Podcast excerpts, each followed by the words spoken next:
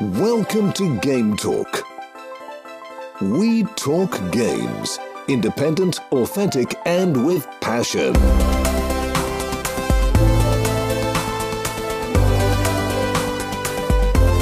Here is your host, Joey. Hallo und herzlich willkommen hier im Game Talk. Der Titel hat es wie immer verraten. Heute möchten wir über eine ja eigentlich etwas ältere Spieleserie sprechen, die zwar jetzt jüngst mal wieder ausgegraben, geremaked und in den Westen rüber portiert wurde. Phoenix Wright Ace Attorney ist das Spiel, das heute im Zentrum stehen soll. Und wie immer bin ich natürlich nicht alleine hier im Game Talk. Ich darf eine bekannte Stimme hier einmal mehr begrüßen, was mich sehr freut. Hallo Andy. Hallo Joey, schön wieder hier zu sein. Wir haben ja jüngst, oder ich habe ja jüngst Phoenix Wright Ace Attorney gespielt, wobei hier wird es ja direkt kompliziert. Ich muss sagen, ich habe den allerersten Titel gespielt. Wie, wo, wann der released und wieder released wurde, dazu dann sogleich. Wir werden uns also auch auf diesen Titel hier fokussieren. Das hat auch einen Grund, der wird jetzt im Oktober schon 20 Jahre alt. So schnell rennt die Zeit. Wir haben uns noch was Spezielleres überlegt, um es schon vorwegzunehmen. Phoenix Wright Ace Attorney, da geht es um einen Anwalt, der Strafverteidigung macht, der Straffälle behandelt und üblicherweise seinen Klienten irgendwie rausboxen muss aus verschiedensten etwas kuriosen Fällen. Und jetzt ist es ja zufällig so, dass ich nach meinem Studium der Rechtswissenschaft oder auch Jura genannt, je nachdem aus welchem Teil des deutschsprachigen Raums ihr kommt, mal am Strafgericht gearbeitet habe. Ich habe da Strafurteile geschrieben und habe an der Findung von Strafurteilen mitgewirkt. Bin dann später zur Staatsanwaltschaft mal gegangen. Noch später habe ich dann auch mal Strafverteidigung gemacht, wenn man so will, oder auch Geschädigtenvertretung. Und ich werde bald wieder zur Staatsanwaltschaft zurückkehren. Das heißt, so von allen Positionen, die man in diesem Ace Attorney sieht, also sei das der Richter in der Mitte oder dann Verteidigung, Anklage links, rechts, habe ich mal für alle die gearbeitet. Ich kann also Einblicke geben, die man sonst in einem Spielepodcast nicht hören kann und ich hoffe, dass ich hier vielleicht hier und da mal was einwerfen kann. Andy, da hoffe ich dann auch auf dich, dass du dann vielleicht mal Frage zu raushaust, weil ich ja gar nicht so richtig weiß, was einen dazu überhaupt interessieren könnte. Ah, du meinst, die Spiele sind tatsächlich nicht realistisch? Wer hätte das gedacht? Nein, sind sie gar nicht.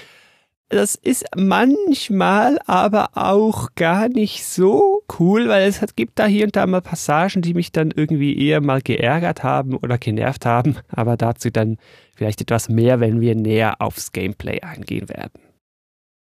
Jetzt zuerst einmal, aber Andy, ich hab's ja schon eingeleitet. Ja, Ace Attorney und da gibt's ja verschiedene Spiele und da gibt's doch hier die Trilogy und da gab's schon Remakes und irgendwas kam jetzt jüngst zu uns in den Westen und so weiter und so weiter. Irgendwie kompliziert. Hilf uns mal, wo fangen wir hier an?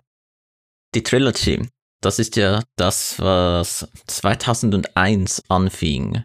Und das war tatsächlich noch auf dem Game Boy Advance. Ja, krass. Man wenn man also die Releases dieser Spiele von heute spielt, würde man sich das kaum noch vorstellen können. Und die kamen dort 2001 bis 2004 nur in Japan raus. Und wir im Westen haben sie dann erst kennengelernt als Remakes für den DS. Also wir haben sie erst als das erste Remake überhaupt spielen können. Irgendwie lustig. Ja, genau. Und heute kann man die kaufen als HD-Versionen, als Remake vom Remake. das stimmt das ist gar noch nicht mal so lang her. Das ist auch die Version, die ich jetzt nachgeholt habe.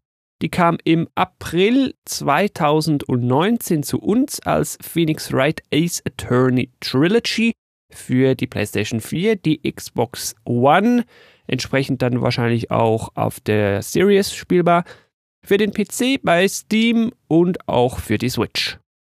Das sind halt die Spiele, die die Serie geprägt haben, wo so all diese typischen Elemente herkommen. Es wird auch deswegen als Trilogie bezeichnet, weil es halt einer größeren Handlung folgt. Mhm. Und dann die nächsten drei Teile der Hauptserie, die, klar, die sind auch Teil der gleichen Kontinuität, aber sie hängen halt nicht so direkt zusammen und sind dann nicht wirklich in dem Sinn eine zweite Trilogie.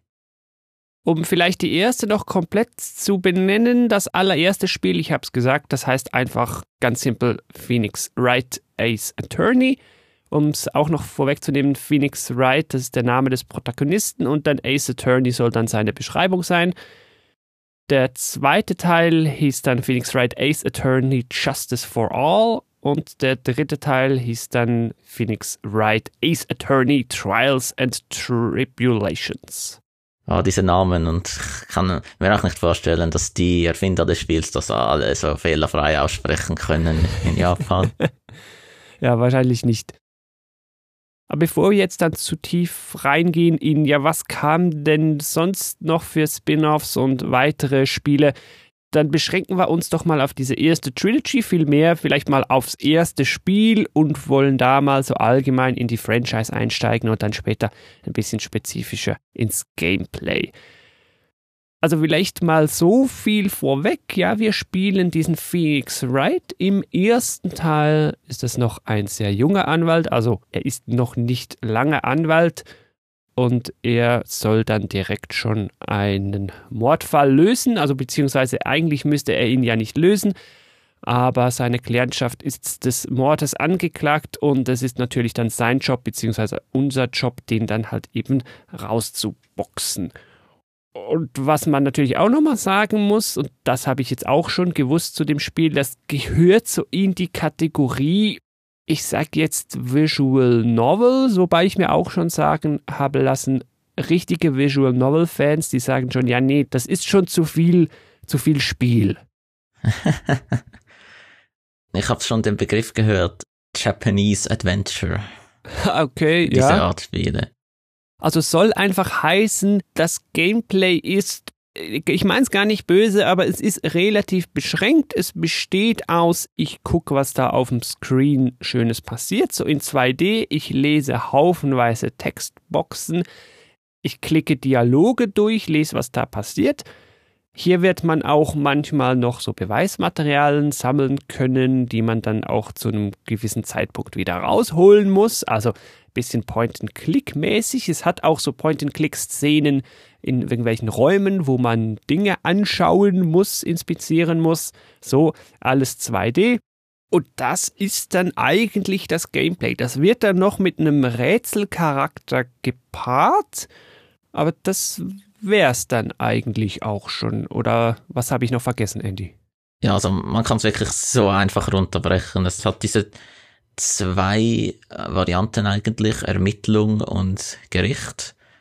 Und die Ermittlungen sind halt wirklich so dieses Point-and-Click-Ding. Man hat so diese verschiedenen Bildschirme, wo man nach Hinweisen suchen muss. Man muss mit Leuten reden und ihnen Fragen stellen und die richtigen Gegenstände zeigen. Mit den Verfahren dann muss man halt diese Zeugen dort vernehmen und muss auch wiederum die richtigen Beweise vorlegen und Fragen stellen. Und man kann ja auch nur bedingt scheitern.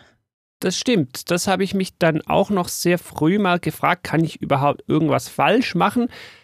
Gut hast du die Zweiteilung auch noch erwähnt. Ich habe die nämlich unterschlagen. Ich meine, so in der Ermittlungsphase, da ist man dann draußen, da ist man im Büro, da ist man im Untersuchungsgefängnis, da ist man an irgendwelchen fallspezifischen Locations und kann sich da umsehen und so.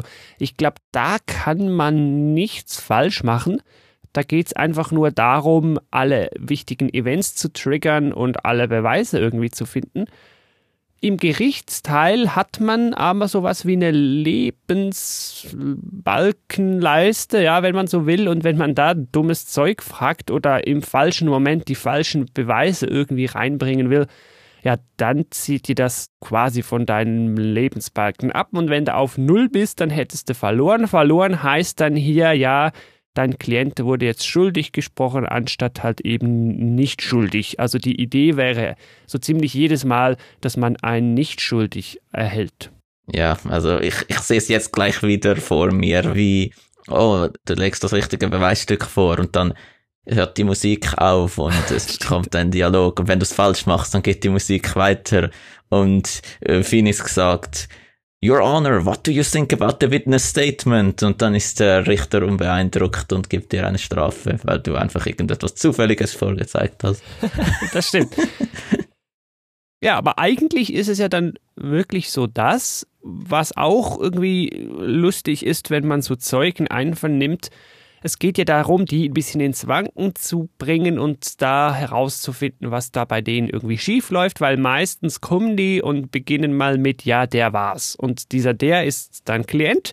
Genau. Und das ist für uns natürlich mal ganz schlecht, oder? Wenn es schon so beginnt, da kommt der Zeug und sagt einfach, der war's.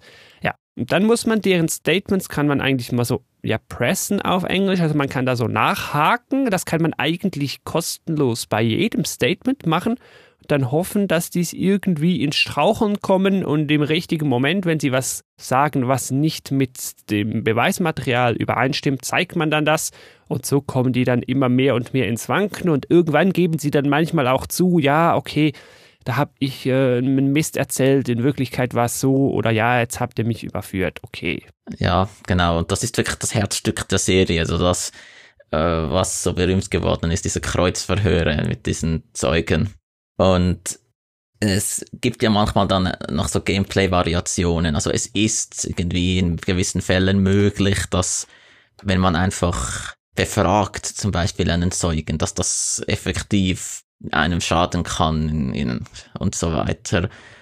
Oder dass man weiterkommt nicht mit einem Beweisstück, sondern wenn man die richtige Frage stellt. Also es, es gibt immer genug so Variationen dabei und in späteren Teilen werden dann noch so weitere Elemente dem Gameplay hinzugefügt. Also zum Beispiel ab dem zweiten Teil gibt es dann dieses ähm, Cyclock-Minigame, wo man auf Figuren trifft, die quasi, äh, die Figuren, die nicht die Wahrheit sagen, also sie haben ihr Herz verschlossen und man muss dann ihnen mit diesen magischen Steinen, also Magatamas, muss man versuchen, mit den richtigen Fragen der Wahrheit auf die Spur zu kommen. Und dort ist es dann möglich, in der Ermittlungsphase zu scheitern.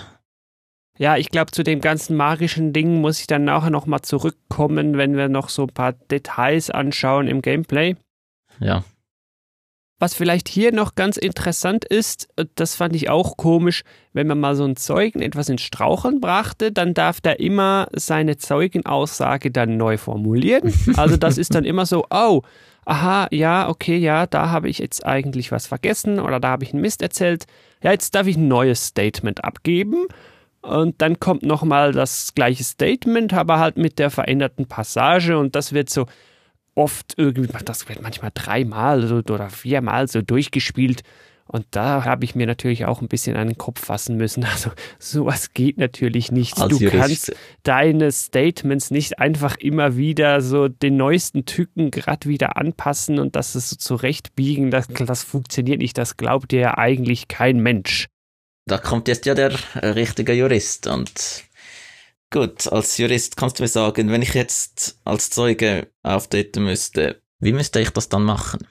Was müsstest du machen, um was zu tun? Also ich kann dir sagen, wie das sonst abläuft. Wenn ich dann etwas so erzähle und bei der ersten Frage gerade sofort revidiere äh, meine Aussage, was würde dann passieren?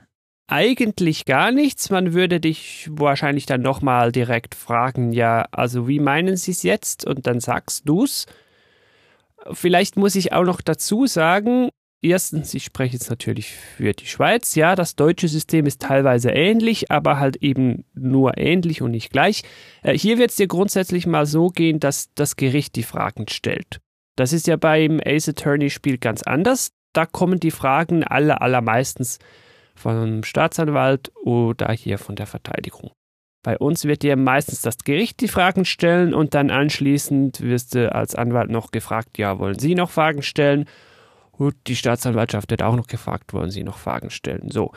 Also dieses direkte Ping-Pong gibt es bei uns so nicht.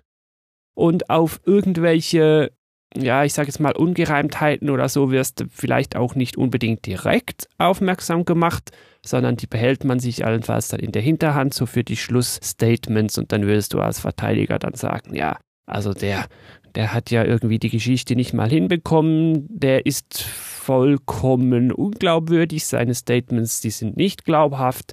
So, also was der sagt, das können wir alles sowieso mal vergessen. So, und dann fährst du vielleicht eher so die Strategie. Du verstehst prinzipiell, warum man das hier so macht, nur schon rein dramaturgisch. Ja, klar. Also ich sage ja, die Spiele dürfen ja gar nicht realistisch sein, sonst wäre es ja gar nicht lustig. Das fängt nur schon da an. Fun Fact, das wissen ja die meisten auch nicht. Wenn du in einem Straffall ins Gericht kommst und die ganze Geschichte anfängt, dein Strafurteil ist in den meisten Fällen schon geschrieben, bevor die Verhandlung nur schon angefangen hat. Und was da drin passiert, ist meistens nur noch Show. Die meisten Verurteilungen basieren schon auf Akten, die man da alle schon hat, und da hört man dann in der Verhandlung irgendwie alles nochmal, was man schon weiß, und dann meistens kommt dann halt eben das raus, was man sich voraus schon ausgedacht hat. Also die Urteile, die ich da am Strafgericht gemacht habe, die waren meistens schon im Voraus schon fertig geschrieben und dann hat man dann vielleicht die Strafe noch ein bisschen angepasst, aber da ist wirklich selten noch irgendwas rausgekommen an der Verhandlung, was da groß Einfluss gehabt hätte. Ah, das ist halt schon nicht ganz so spannend, wie wenn sich Strafverteidiger und Staatsanwalt da in diese Posen werfen und ja, so Einspruch rufen. ja, das gibt's da auch nicht mal so oft. Meistens ist es auch so bei den nicht bei den ganz schweren, aber bei den zahlenmäßig häufigsten Fällen ist die Staatsanwaltschaft nicht mal da. Da ist dann eigentlich nur die Strafverteidigung und der Beschuldigte oder manchmal bei noch kleineren Geschichten nicht mal ein Strafverteidiger da, sondern eigentlich nur der Beschuldigte, das Gericht und dann vielleicht noch ein Zeuge oder so. Das war's dann schon. Bei der Gelegenheit möchte ich vielleicht mal noch erklären, ein bisschen zum Setting vom Spiel. Ja, klar. Weil das ist ja so, der allererste Teil macht schon klar vom Anfang an, dass wir haben es nicht mit einem realistischen äh, Setting zu tun. Es wird direkt gesagt, dass vor nicht sehr vielen Jahren dort das Justizsystem geändert wurde, so dass jetzt alle Prozesse drei Tage dauern und dass immer der Beschuldigte seine Unschuld beweisen muss. Wobei hier kurz eingeworfen, Fun Fact, Japan hat ja eine Conviction Rate, die ist absurd hoch. Also da am Ende noch irgendwie freigesprochen zu werden, ist ja in Japan sehr absurd und da geht es dann auch noch so um Dinge wie ja Gesicht wahren, so von der Strafverfolgung und so. Also da läuft einiges so aus, ich sage jetzt mal zentraleuropäischer Perspektive ein bisschen komisch. Ja, das ist ja auch einer der Hintergründe des Spiels, dass es ein bisschen eine Kritik sein soll an diesem japanischen System es gibt da so einige Elemente, wie etwa dieser scheinbar übermächtige Staatsanwalt. Ich habe gelesen, dass offenbar dort Staatsanwälte tatsächlich eine viel zentralere Rolle einnehmen als bei uns. Und dass sie auch sehr stark unter Druck stehen, so karrierebedingt, dass sie diese 100% Verurteilungsrate brauchen.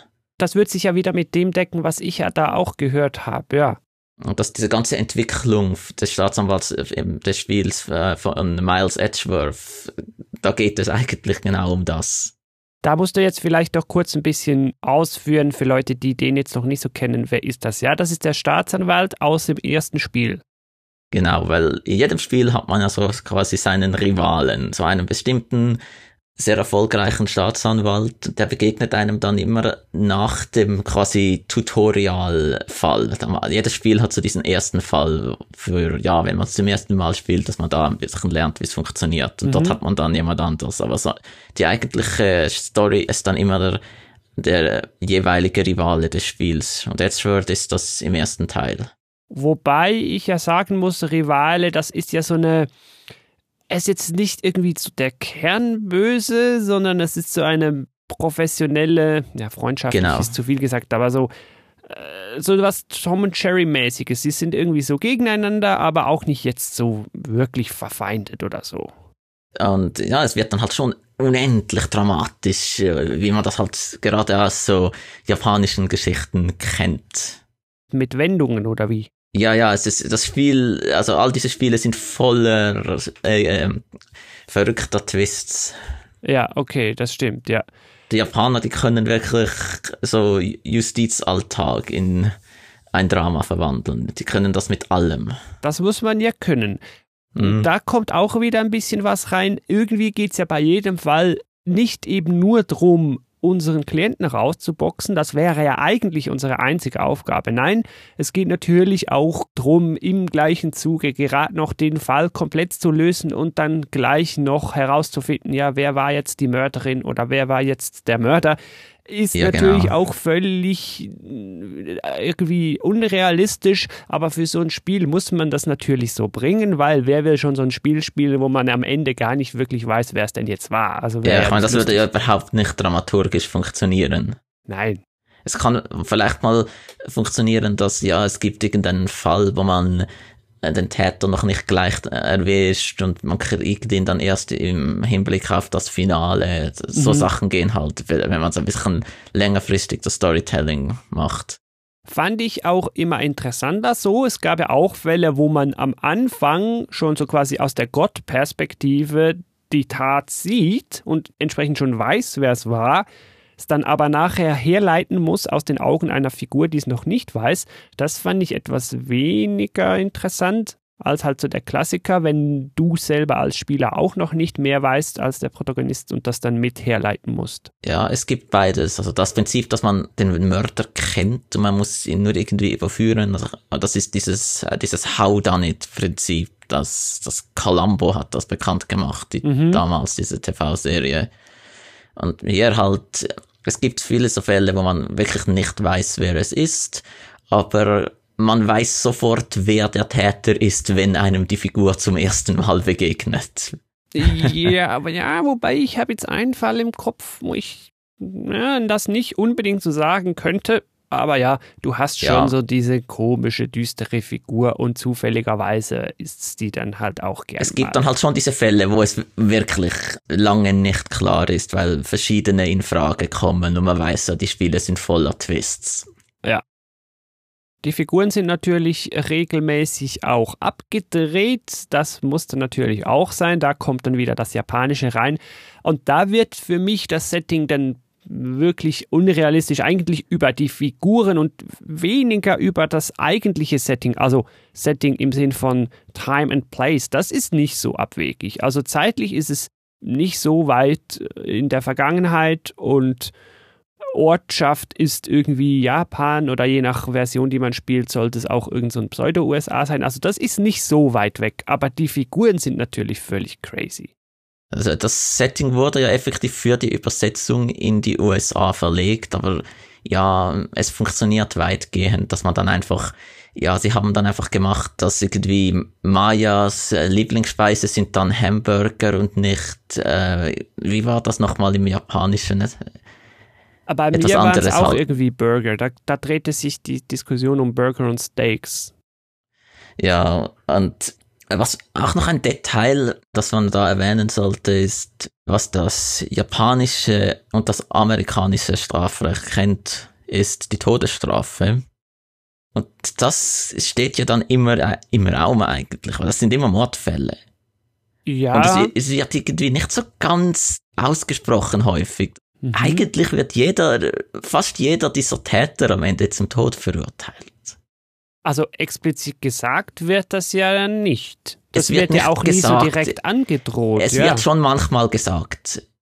Ich weiß nicht mehr, ob es im ersten Teil direkt gesagt wird, aber es, es ist schon klar. Es, es wird nicht völlig verschwiegen. Und wenn ich einen Kritikpunkt an der Serie habe, ist es, dass es halt das schon, also es gibt keinerlei Kritik daran. Aha, ja, ja, das wird, das wird nicht so besprochen, ja, da hast du recht, ja. Es gibt wirklich all diese Täter, die werden von dir als Spieler in, zum Tod verurteilt. Und ja, viele dieser Täter sind halt im Endeffekt auch tragische Figuren. Ja, das stimmt, ja. Gut, es gibt schon auch so den Bösen, der einfach böse ist. Ja. Aber es gibt dann auch so die, wo dann wirklich so hergeleitet wird, was dann die Motivation ist. Und manchmal ist es auch irgendwo durch ein bisschen verständlich, ja. Also die Serie kann insgesamt beides. Sie kann diese tragischen Figuren, aber sie ist auch sehr gut darin, einfach diese völlig bösen zu haben. Ja. Und du hast es auch angesprochen, das Spiel, äh, die Serie, die ist wirklich abgedreht. So in ihrer Präsentation und was für Figuren vorkommen. Und dass es auch gerne all diese Mordfälle in irgendwelche witzigen Elemente einbettet. Da, dann ist das halt in, im Filmstudio passiert mhm. von so einer Kinderserie oder es ist in einem Zirkus und es ist immer in irgend so etwas Interessantem. Ja, es ist ja, nie, fast nie irgendetwas Banales. Macht's auch besser. Wenn wir jetzt vielleicht hier mal Gameplay insbesondere uns mal noch vorknüpfen und das vielleicht auch gerade am ersten Teil aufhängen. Ich habe da noch so ein paar Punkte, die mir hm, hm, so mäßig gefallen haben und ich glaube, die sich dann auch später noch durchziehen oder sogar noch mehr so zum Zuge kommen. Im ersten Teil ist es so, wir werden ziemlich früh mal eine Kumpanin, so einen Sidekick bekommen eine junge Frau und die hat so gewisse übernatürliche Fähigkeiten, so Medium wäre hier das Stichwort, also die soll teilweise mit Toten kommunizieren können, wie auch immer. Und über sie kommt noch unsere verstorbene Ex-Kollegin zurück in die Welt quasi, kann durch, durch sie hindurch sprechen und das waren dann schon so Teile, wo ich dann gesagt habe, ja, also jetzt, wo noch so übernatürliches Zeug reinkommt, da war ich dann ein bisschen raus. Also das hätte es für mich nicht gebraucht, ehrlich gesagt. Wie stehst du dazu? Äh, ja, also ich möchte schon nicht darauf verzichten, weil ich dann auch verzichten müsste auf den besten Charakter des Spiels. Naja, so Maya. okay. Ja, da haben wir offenbar ein bisschen verschiedene Perspektiven, aber das ist ja gut es wird ja auch ganz am Anfang äh, eigentlich etabliert, also von dort eigentlich, wo Maya ins Spiel kommt, dass es gibt dieses eine übernatürliche Element in dieser Welt. Es gibt diese Frauen des Fake Clans und die können beschwören da diese Seelen der Toten. Das ist dort einfach real und es ist innerhalb des Universums dort zumindest umstritten in der Öffentlichkeit, ob das wirklich real ist. Aber wir als Spieler, ja, wir wissen, dass es echt ist dort. Ja, wir haben es ja selber dann miterfahren. Ja, mir war es dann halt einfach so, mh, hm, es spielt dann noch was anderes rein, was mir da nicht so gepasst hat, wenn du dann im Fall, im Gericht so vor der Sackgasse stehst dann plötzlich kommt so der Geistesblitz der toten Kollegin durch dieses Medium hindurch und sie gibt dir dann quasi den finalen Clou, den Trigger, wie es jetzt hier plötzlich doch weitergehen kann und wie du den Fall dann doch nochmal umdrehen kannst. Und das fand ich dann auch irgendwie schade, wenn jetzt hier wirklich quasi wortwörtlich durch Geisterhand neue Beweise hier hinzukommen in den Fall hinein und du die dann auch brauchst, um dann weiterzukommen. Das war natürlich nicht nur völlig unrealistisch, das ging ja vielleicht noch, okay, aber das hat dann auch so meine Handlungen bis dahin so entkräftigt. Weil so, wa warum habe ich überhaupt das alles gemacht, wenn ich am Ende sowieso den Zauberbeweis bekomme, den ich dann brauche, um den Fall zu lösen? Wie ich mich erinnere, ist es eher so, dass dann irgendwie Mia da sagt, ja, Phoenix, du hast ja eigentlich schon gewonnen, du musst nur das und das machen. Ja, es geht da noch so, schau auf der Rückseite des Zettels, da hast du den Clou, den du jetzt brauchst. Und das fand ich dann so, die wenigen wirklich so Rätselelemente, die ja da drin sind, da Clues kombinieren und gucken, ja, wie widerspricht dieser Beweis der Aussage und so das, was mir eigentlich am Spiel so am meisten gefällt, so das Rätseln das wird durch solche Dinge halt entkräftet. Also das ist, es ist ein bisschen die Identität der Serie, dass alle diese Fälle immer so überdramatisch sind und äh, einen Hauch davon entfernt sind, dass der Klient schuldig gesprochen wird und dann ja, da kommt noch mal jemand zur Türe rein und unterbricht das Ganze und dreht es auf den Kopf. Es ist immer so, das, das gehört einfach dazu und dass dann die Lösung häufig so ist, dass, oh, wir haben den ganzen Fall verkehrt herum angeschaut. Ja, ja.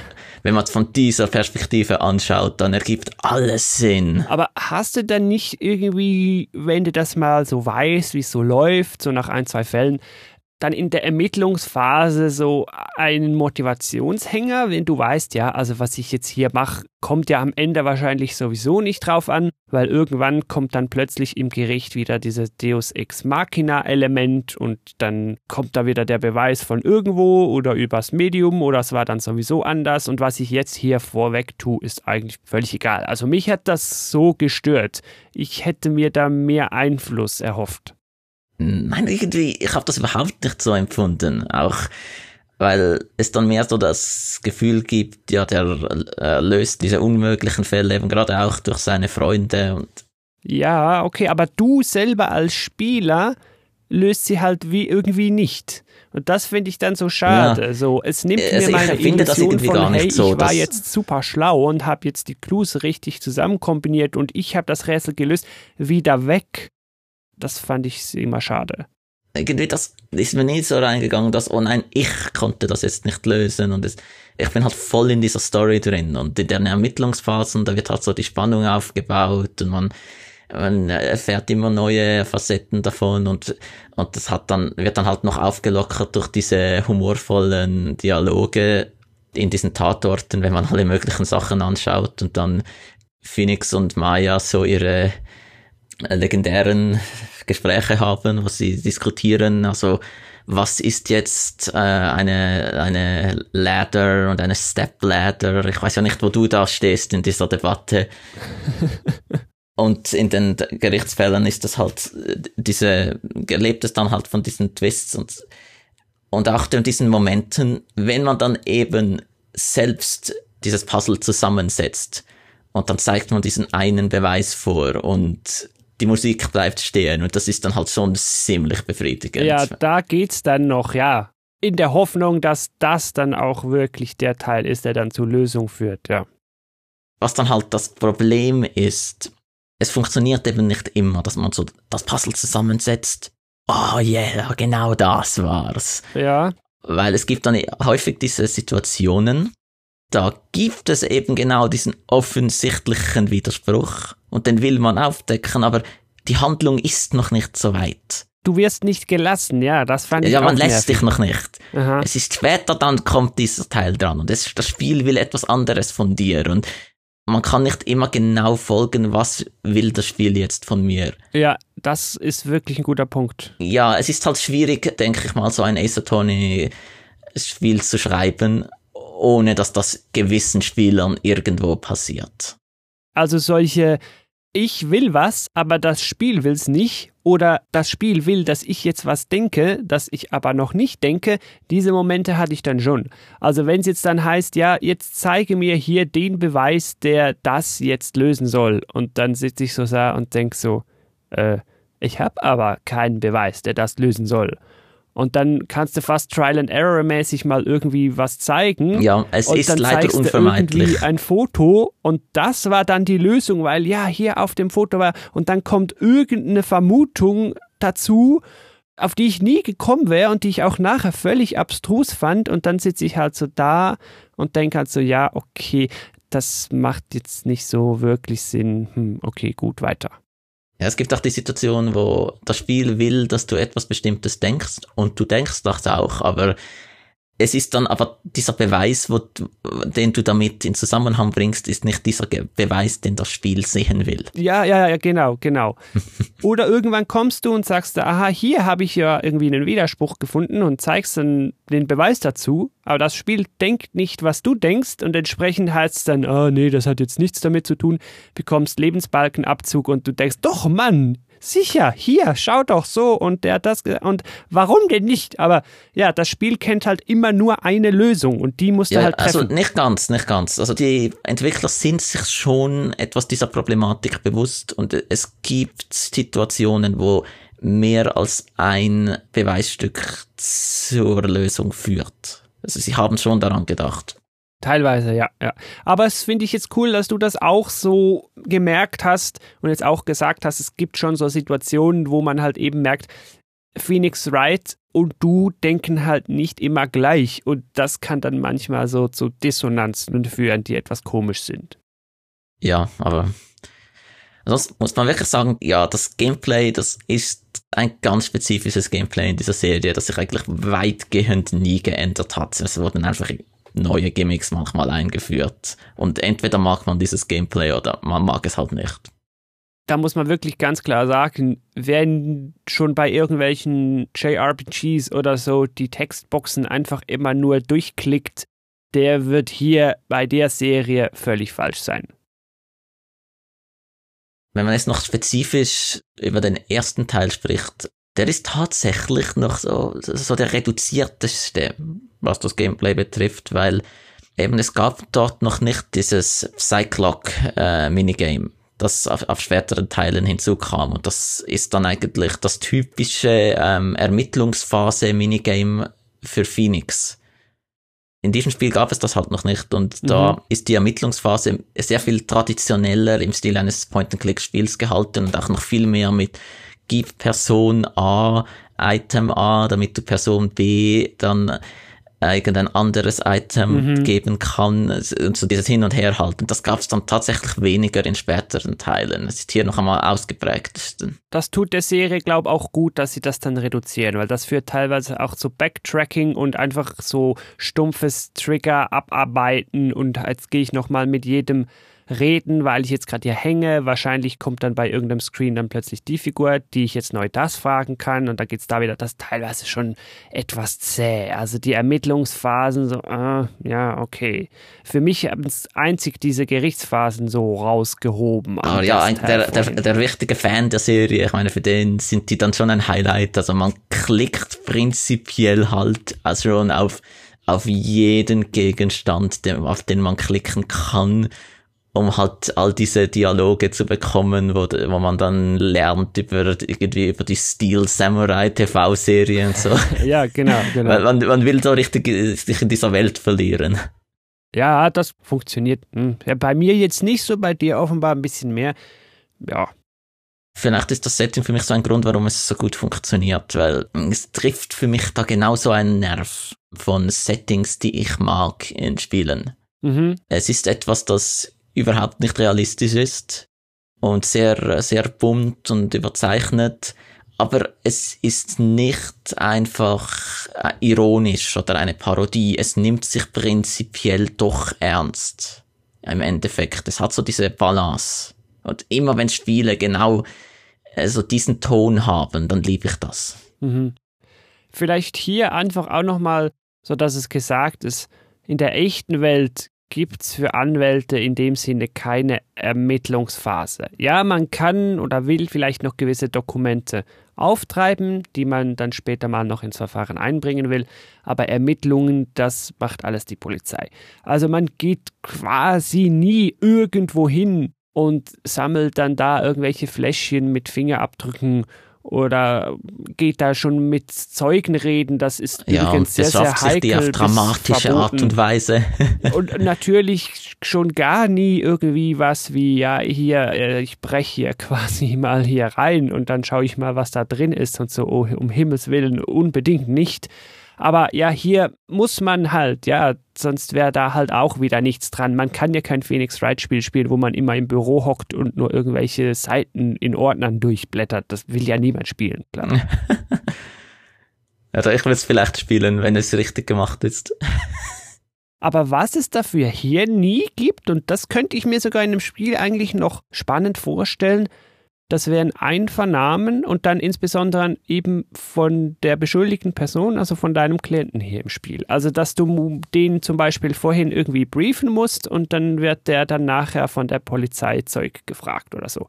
Das gibt es ja in der echten Welt und das fehlt hier. Befragungen gibt es nur so im Gericht dann von Zeugen.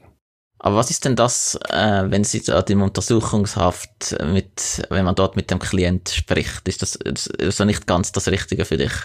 Doch, das ist eigentlich schon irgendwo nah dran. Das gibt's so. Das kann passieren, dass du mal in Gefängnis musst, darfst und dann da mit dem Klienten sprichst. Das geht so schon. Doch das ist sogar noch relativ, ja, relativ realistisch, ja, so im Vergleich. Weil ich denke, die späteren Teile der Serie, die dann die Ermittlungsphasen besser lösen, die haben da schon ein bisschen mehr, dass man dann sehr gerne mal zum Beispiel das Psyclock-Minigame machen muss mit dem Klienten, weil der einfach nicht die Wahrheit sagen will. Mhm. Das ist aber eigentlich auch wieder ganz spannend. Das ist auch relativ realistisch. Also es gibt's öfter, als man vielleicht denkt, dass man von der eigenen Klientschaft angelogen wird. Und das ist eigentlich nie schlau. Also an alle da draußen, wenn ihr irgendeiner Person auf dieser Welt die Wahrheit sagt, dann am besten eurem Anwalt oder eurer Anwältin und bitte möglichst früh. Alles andere nützt euch nichts und das Schlimmste ist, wenn gewisse Wahrheiten dann erst im Rahmen von irgendwelchen Verhandlungen oder so dann ans Licht kommen, das ist dann immer sehr unschön.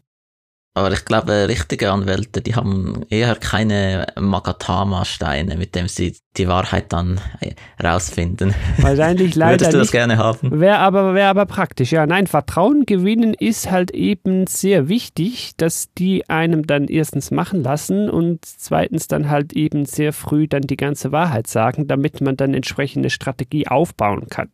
Wenn man selber da nichts weiß, ja, dann ist es schwierig.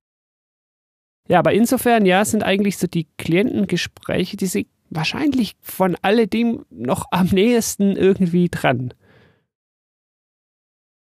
Am Anfang, wenn ein Kapitel anfängt, dann wird es ja immer möglichst schlimm dargestellt, dass oh, die Beweise gegen den Klienten sind überwältigend und Mhm. niemand glaubt daran, dass er jemals unschuldig sein kann und und ich meine sowieso der äh, der Staatsanwalt dort hat eine hundertprozentige Verurteilungsrate. Ah, und vielleicht hier wäre der Einwand auch gar nicht mal so schlecht. Im Spiel haben wir ja schwarz und weiß, schuldig, nicht schuldig.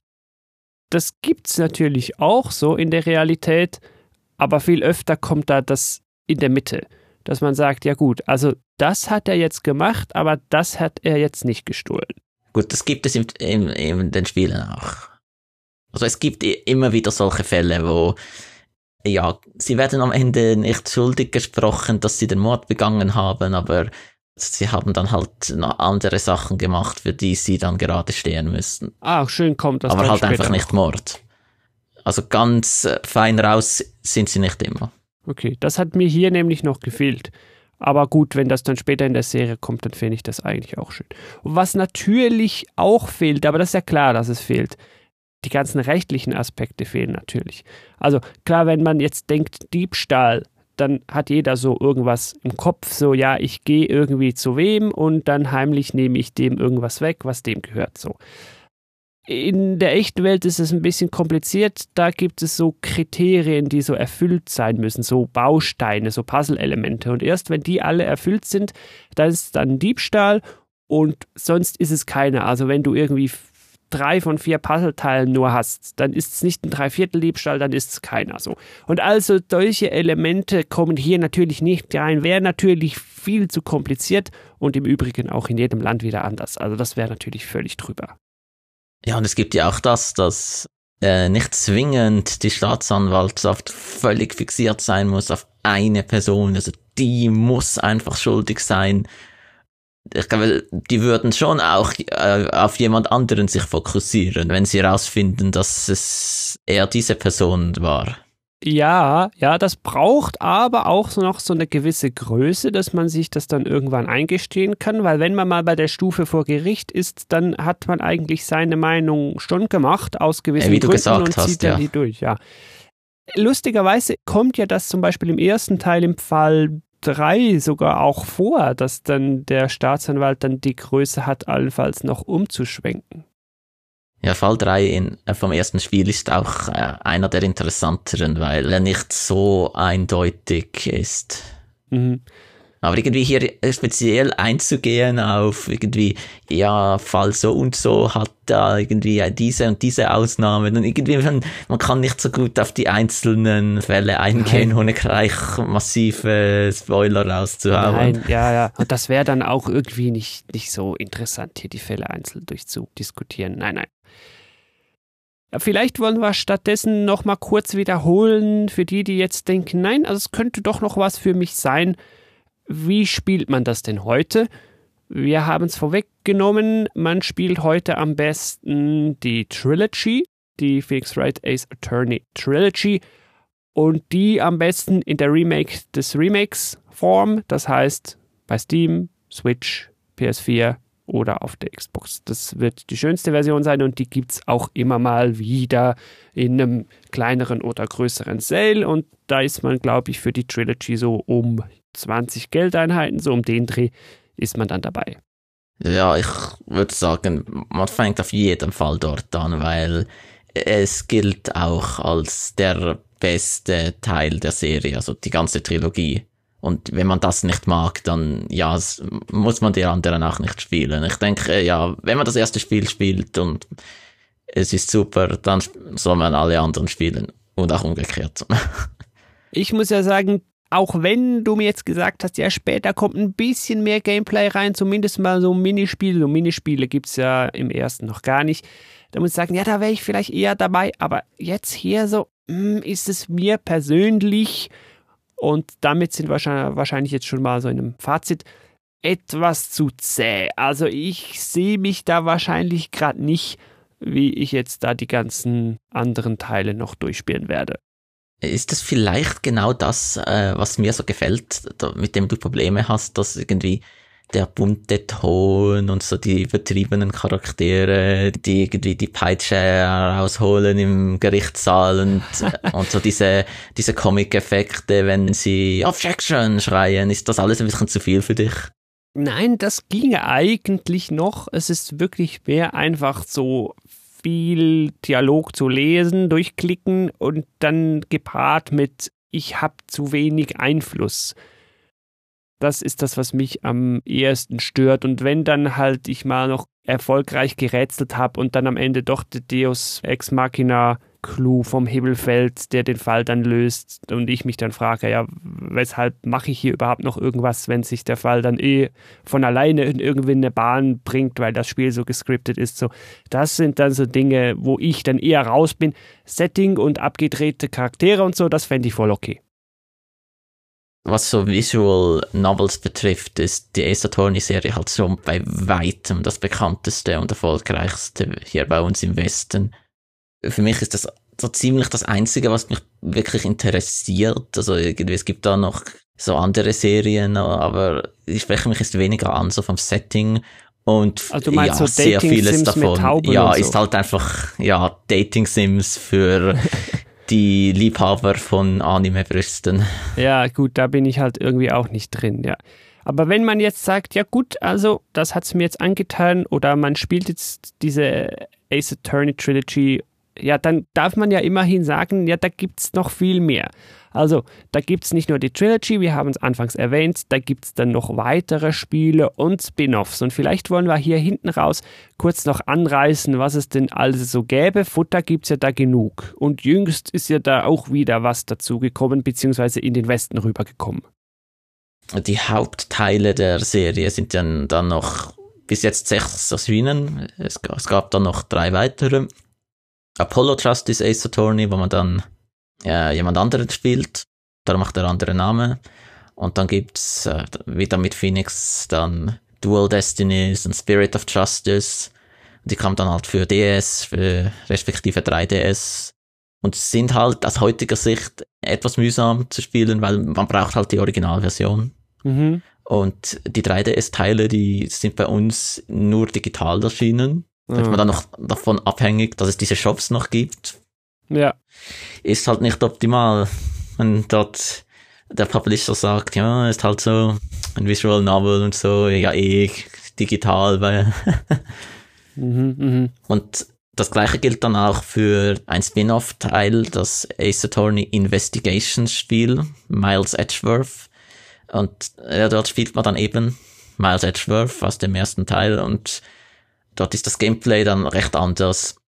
Man muss da mehr eigentlich Detektivarbeit leisten und es, spielt nicht vor Gericht. Und es gibt wirklich nur diesen Release für, soviel ich weiß, diesen Release für DS. Schade eigentlich, weil das wäre jetzt eines, das ich vielleicht wieder spannend fände, aber ist ja blöd, wenn man das jetzt kaum bekommt. Ja, und das ist dann halt, ja, das ist dann halt einfach noch mehr Text und so Ja. im Vergleich. Ich glaube nicht, dass es etwas für dich wäre. Ist aber interessanterweise der erste Teil, den ich gespielt habe. Okay, hm, okay, dann bin ich vielleicht doch wieder raus, ja. Und es gibt auch ein Sequel von dem und das ist der einzige Teil der ganzen Serie, der bis heute nur auf Japanisch existiert. Aha. Also wenn man wirklich ein absoluter Hardcore-Fan ist, dann gibt es Fanübersetzungen dafür. Aber es gibt keine Anzeichen bis jetzt, dass das je offiziell zu uns kommt. Aber es gibt ja gewisse Überraschungen. Ja, jüngst The Great Ace Attorney kam ja zu uns rüber nach langem. Vor Mhm. gar nicht so allzu langer Zeit hat es mal noch eine Version zu uns geschafft. Das sind Prequels und die so in, vor allem so in viktorianischen England angesiedelt sind und da spielt man halt so Vorfahren dieser Charaktere und dann, ja, da kann man halt so raten, uh, wer ist denn hier der Edgeworth und wer ist denn hier die Maya? Die, die sehen zufälligerweise alle sehr ähnlich aus. Ja, es gibt zwei dieser Spiele, ursprünglich nur in Japan erschienen, aber das, äh, das war eine sehr positive Überraschung, die wurden portiert. Kann man sich heute zum Beispiel bei Steam holen? Kam, das ist gar noch nicht lange her, am 27. Juli 21, The Great Ace Attorney Chronicles. Genau, also sie wurden einfach beide Teile in einem Paket veröffentlicht bei uns. Ja.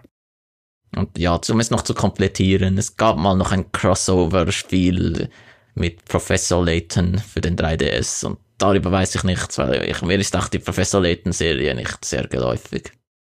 Kam dann 2014 auch noch zu uns rüber, nachdem es zuvor zwei Jahre früher in Japan veröffentlicht wurde. Genau. Und dann haben wir noch rausgefunden, also wem das alles noch nicht reicht, natürlich gibt's zu Phoenix Wright Ace Attorney noch einen Anime, einen Manga und offenbar auch eine Realverfilmung. Ja, also ist sehr überraschend, wer der Regisseur dieses Realfilms ist. Er hat sehr, sehr viele Filme gemacht und sehr unterschiedlichen Genres. Also von so ganz kommerziell bis extrem kontroverser Film, der in einigen Ländern verboten ist. Also Jetzt musst du mir aber helfen. Wer ist das und was hat er für Filme gemacht? Jetzt hast du mich neugierig gemacht. Und das war eben der Takashi Miike. Er ist eine ziemliche Filmlegende unter den Filmnerds, die das solche Sachen wissen. Und der macht alles. Er gibt sich auch für alles Kommerzielle her, um dann da wieder seine Krankenfilme zu finanzieren. Okay, So ein witziger Fakt. den werde ich auch noch verlinken in den Show Notes, die ich im Übrigen noch gar nie gesagt habe, jetzt bis hierhin. Schau mal bei dir rein in deiner Podcast-App in der Beschreibung. Da findest du nämlich mehr Links hier zu Gesagtem oder dann sonst direkt im Web gametalk.fm slash Phoenix Wright Ace Attorney. Ja, Andy, dann wären wir hier durch mit unserer groben Übersicht zu Phoenix Wright Ace Attorney mit Fokus auf dem ersten Teil und auch hier und da dem einen oder anderen Input aus der echten Welt. Äh, Wenn du da draußen noch irgendwie Fragen oder Anmerkungen oder sowas hast, natürlich immer gerne her damit. gametalk.fm slash Kontakt wäre eine gute Anlaufstelle. Da findest du Twitter-Kanäle, E-Mail-Adressen und so weiter. Und natürlich gibt es zu jeder Episode auch eine hübsche Kommentarfunktion. Da kannst du dann auch sehr gern für die ganze Welt sichtbar deine Kommentare hinterlassen. Würde mich sehr freuen. Ja, hat mir ja noch gefehlt, dass du einen Versuch unternimmst, selbst als Jurist dir ein schönes Objection rauszuhauen. Eigentlich müsste ich den mal irgendwie bringen, aber da würde wahrscheinlich allen im Saal, alle im Saal würden da wahrscheinlich nur komisch gucken und dann wäre so awkward silence und niemand hat den Witz verstanden und dann so, oh Mist. ja, deshalb vielleicht lieber nicht. Gut. Ja, Andy, ich danke dir. Warst du einmal mehr hier im Game Talk und hast mit mir hier über diese japanische, ja, Visual Novel, wenn man so will, Serie gesprochen. Vielen Dank. Ja, macht immer wieder Spaß. Und natürlich danke ich auch dir da draußen am Empfangsgerät. Schön hast du bis hierhin zugehört. Würde mich natürlich freuen, wenn du beim nächsten Game Talk dann auch wieder reinschaltest. Am einfachsten über ein kostenloses Abo. Schau mal gametalk.fm slash Abo oder klick gleich auf Abonnieren bei dir in der Podcast-App. Dann bekommst du dann die nächste Episode immer kostenlos direkt auf dein Gerät. Und bis zu dieser nächsten Episode wünsche ich dir da draußen natürlich wie immer viel Spaß beim Spielen. Vielleicht ja sogar mit einem Phoenix Wright Ace Attorney Spiel. Tschüss! Ciao!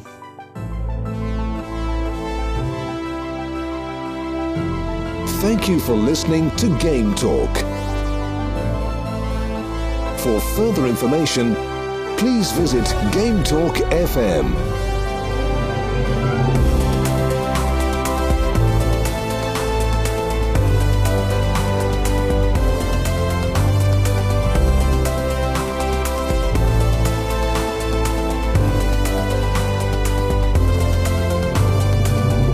Till next time.